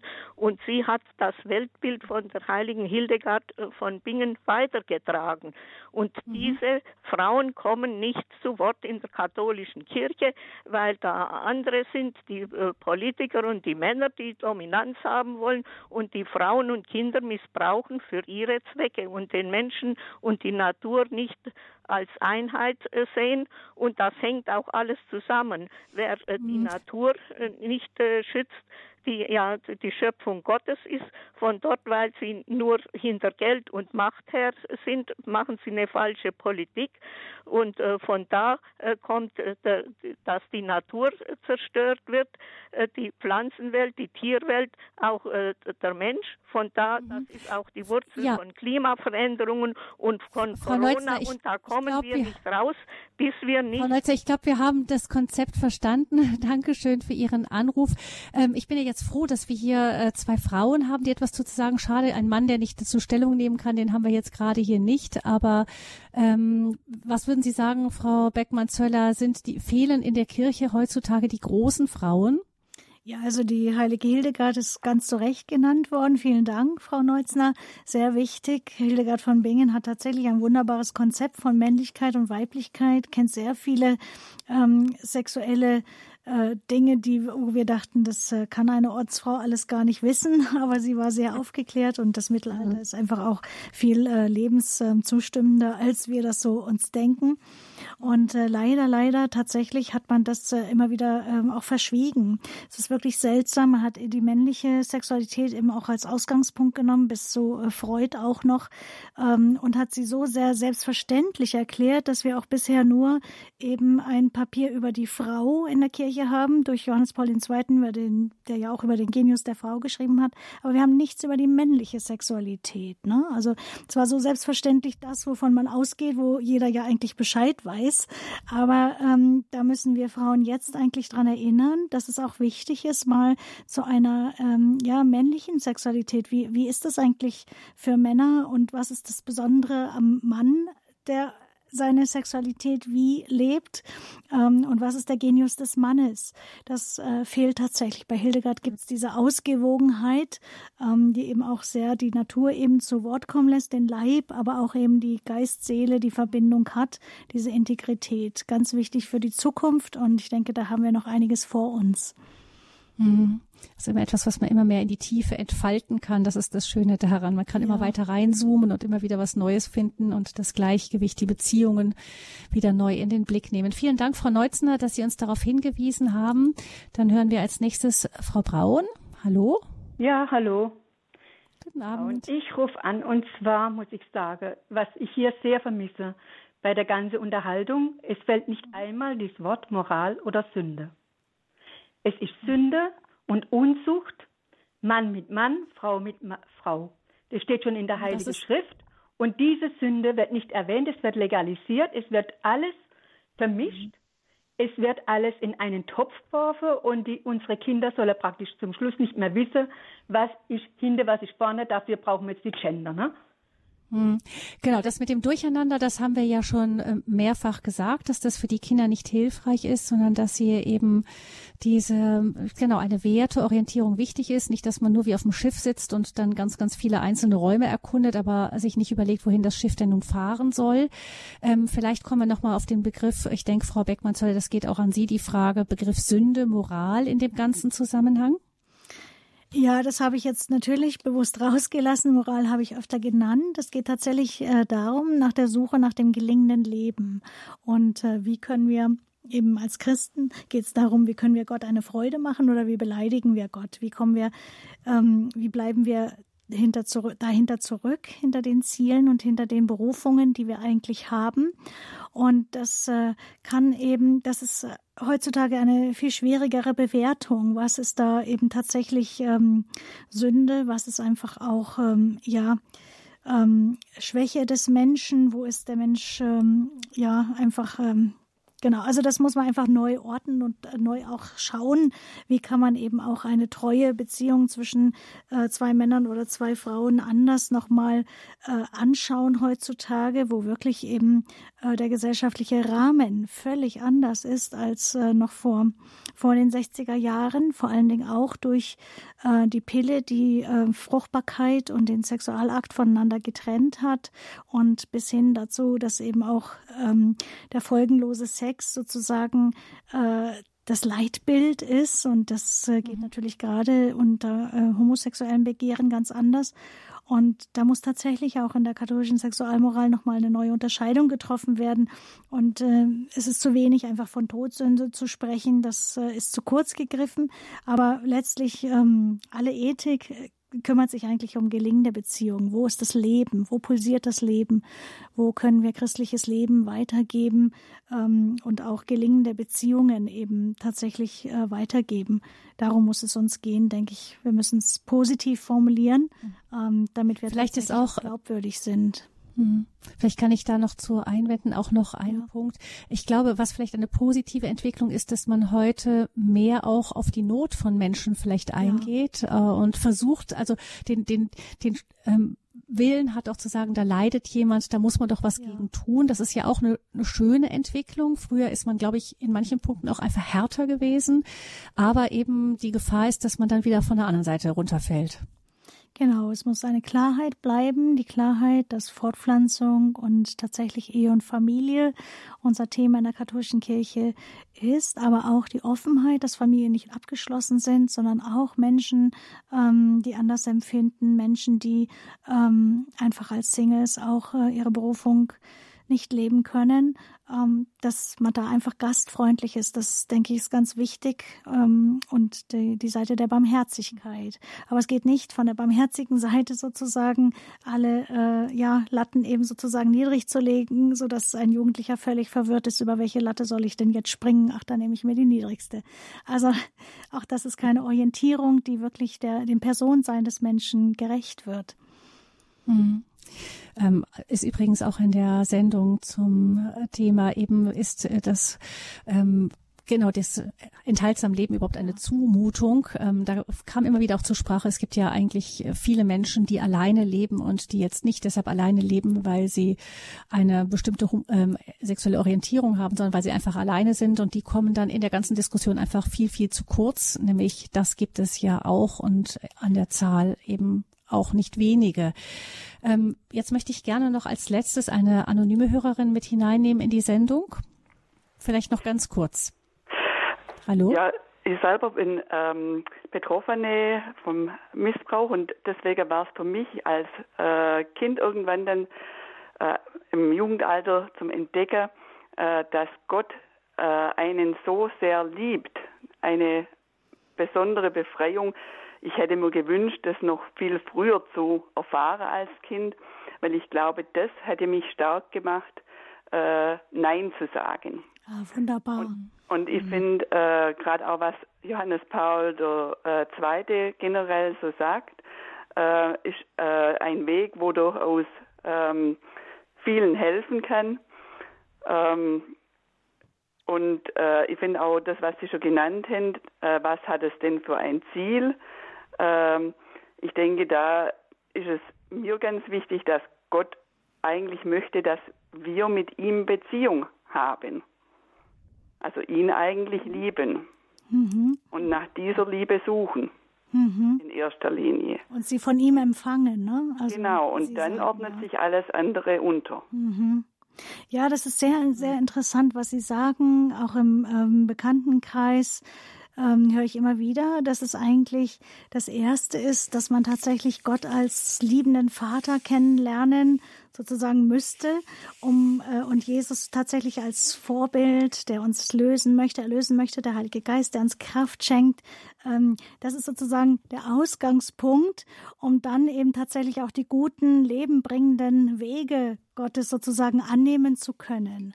Also wenn ich Gott gar nicht kenne und ihm vielleicht misstraue oder gar nicht glaube, dass es ihn gibt oder dass er mich liebt, dann ist es auch viel schwerer, Leitplanken von ihm anzunehmen oder Orientierungen von Gott her und von der Bibel, von der Kirche anzunehmen. Und wie Sie sagen, ist es tatsächlich die Grundlage, Gott erstmal zu vertrauen.